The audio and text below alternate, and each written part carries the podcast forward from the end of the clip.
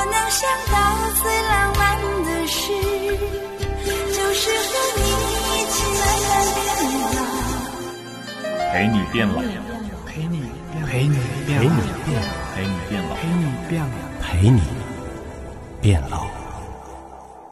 祝您健康，陪您变老。大家好，我是大葱，欢迎收听《陪你变老》节目。今天是第一期啊，我们非常有幸的请到了现任的华大基因总经理助理，曾任国际肿瘤基因组协作组协调人，而且呢，也是中国科普作家协会的副秘书长夏志博士。夏志博士，你好。呃，大葱好。今天呢，我们除了邀请到夏志博士来到咱们的节目以外啊，我们还邀请到了一位重量级的嘉宾。我们请夏志博士给我们隆重介绍一下。好，这个第一期的嘉宾是王庆强教授。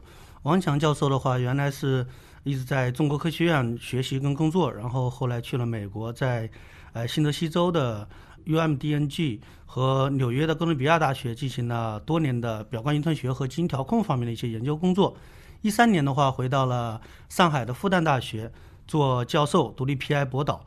然后一九年就返回美国，现在一直在从事精准健康管理方面的工作。这么一听来说，我们王教授其实是有海内外的双重的这个背景哈。对。那今天呢，我们请王教授来主要谈一个主题。哎，这主题呢，大家也很关注，叫做肝功异常和代谢综合征。以前没有听过太多科普节目的听众朋友们来说，会有一点点的陌生。那今天呢，我们就从一个最简单、最原始的这个内容，首先来关注。王教授你好，大葱好，那个夏志博士好。今天呢，我们请王教授作为开篇的第一位重量级嘉宾啊。既然要宣传老年病、慢性病的管理，那可能我们要先了解一下这个人到底是怎么得病的，背后的原因所在。能请王教授给我们介绍一下吗？人不管是什么。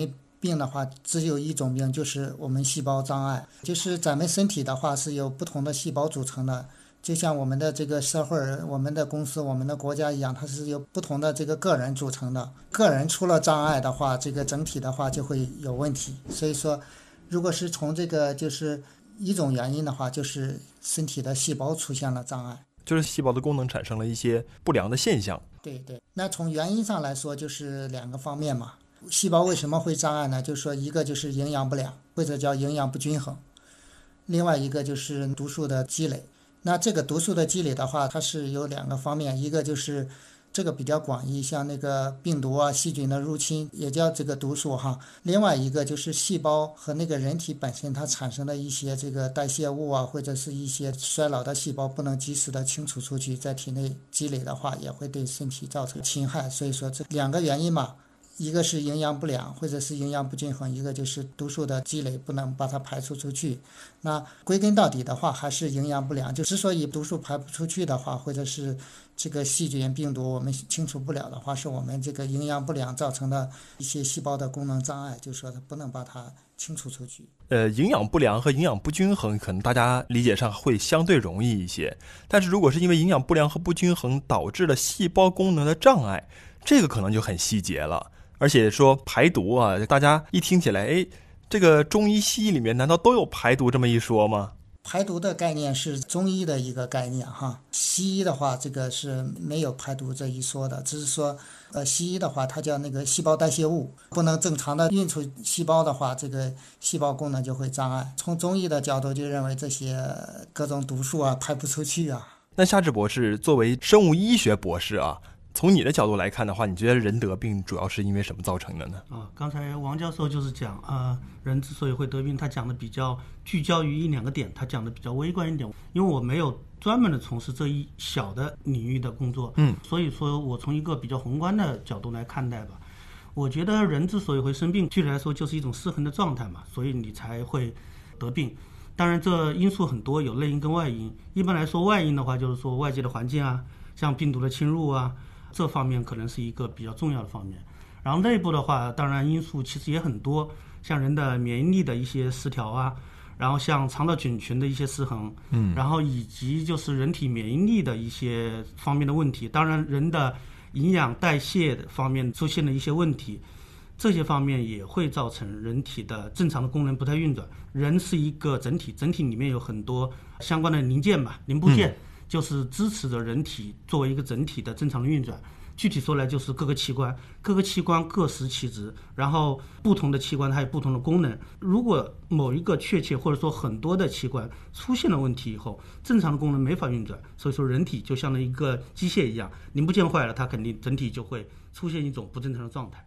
不管是从内部和外部、微观还是宏观，反正这肯定是身体里面的哪些部位开始慢慢的出现了一些障碍病变，就可能会导致我们人体的整体的健康状况失衡。话说回来了，这个慢性病在我们目前的这个领域应该怎么定义呢？王教授？啊，这个慢性病的话，简单的讲就是慢性非传染的疾病，叫做慢性病。除了这个细菌、病毒的入侵啊，或者是机体的受到外力的损伤这些急性病以外，其他的和自身相关的这种代谢相关的疾病都称为慢性病，包括肿瘤在内。我们能不能这样理解，就是得病时间很长，管理周期很长，相对来说持续要关注它的时间也很长，是这样吗？对，这个就是说慢性病的话，它病因也比较复杂哈，周期也比较长，预后的话相对来说也也比较差哈，甚至有的这个医生都得去控制这个疾病的症状，把它称为慢性病，以前也称为富贵病哈。这个慢性病跟富贵病之间有什么联系呢？方便举几个例子跟大家讲一讲吗？从健康管理的角度来说，哈，所有的慢病都是我们代谢出了问题。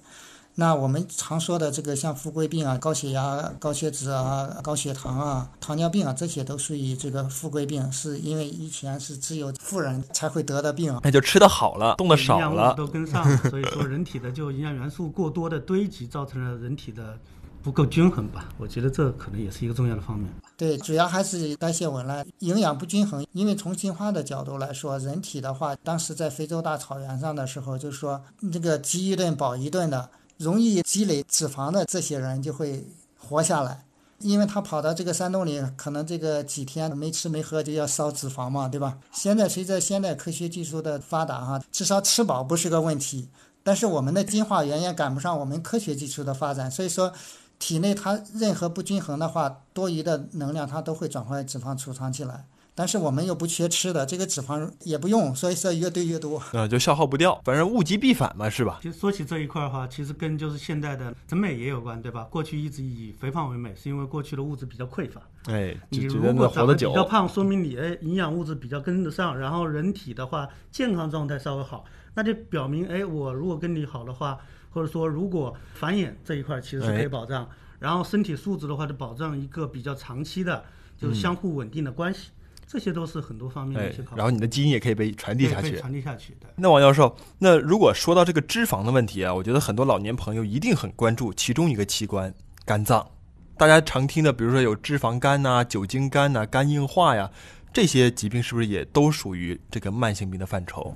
对，这些病都属于代谢病，都属于呃这个慢性病，因为我们的脂肪代谢的地点就是肝脏，所有的代谢都是在肝脏里头。肝脏相当于就像我们这个社会的这个经济基础，它就是这个经济部门哈。所以说，经济基础决定上层建筑。这个如果是肝脏代谢出了问题的话，就会出现一系列的表型啊，那我可能如果要我们想办法来解决这个肝病的问题，是不是也得先从这个肝的一个运转原理先着手呢？夏志博士不知道对肝脏的这个运转的原理和机制有没有一定的了解？我们知道肝脏是消化系统上最大的一个消化腺，也是人体内脏当中最大的一个器官。嗯，它的话一般就是说大小肯定跟嗯人的体重一般成一个正比的关系。一般来说，成人的话大概有三斤左右的一个重量吧。嗯，它的功能多种多样，像其实我们了解的比较多的可能是它一个解毒的功能，然后再还有一个造血凝血的功能。另外的话，我们知道很重要的一个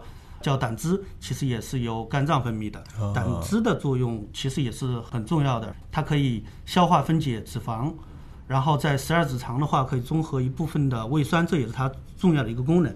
所以说，它是一个人体内脏系统当中很重要的一个器官。如果它的结构功能出现了问题的话，就使得这个人作为一个整体，它就没法正常的运转，所以就会出现各种各样的问题。当然，具体的机制这一块可能还得王教授来介绍一下。那王教授目前是在大洋彼岸啊，在美国从事健康管理方面的研究和工作。您综合了中西方对于肝脏的认知和他们的这个保养理念以后，您认为肝脏应该怎么样去正确的保养呢？就像那个瞎子博士讲的，就说你首先要知道肝脏的它在人体的重要的一个功能，就是说我们人体的话，它是有很多器官哈，但是是有五个生命必需器官。在这个能量危机的时候，或者是在那什么时候，它首先是要供应这些生命必需的器官，就是肝脏、肾脏、心脏、大脑和肺。在这里头呢，最重要的一个就是肝脏。那刚才那只瞎子博士讲了，就是他是负责我们所有吃的这些东西，这个解毒的话都是由肝脏来去完成。他如果负责解毒的话，那他就等于他永远在暴风圈的中心呢。对啊，所以说他一直就是天天和这个 毒素打交道，就是我们所有吃的西药，最后的话都要通过我们的肝脏的分解，然后通过这个肾脏把它排出去。为什么说这个经常吃西药容易伤肝伤肾的原因就在这里。其实肝脏的另外一个核心的核心就是它是我们所有能量代谢的这个中枢。像我们的这个胃啊、肠道这些还不叫体内哈，它实际上是体外，它是和那个外界是接通。我们的营养这个通过小肠吸收以后，通过门静脉进入肝脏以后，才真正算进入体内，然后在肝脏里头合成我们身体所必需的这个。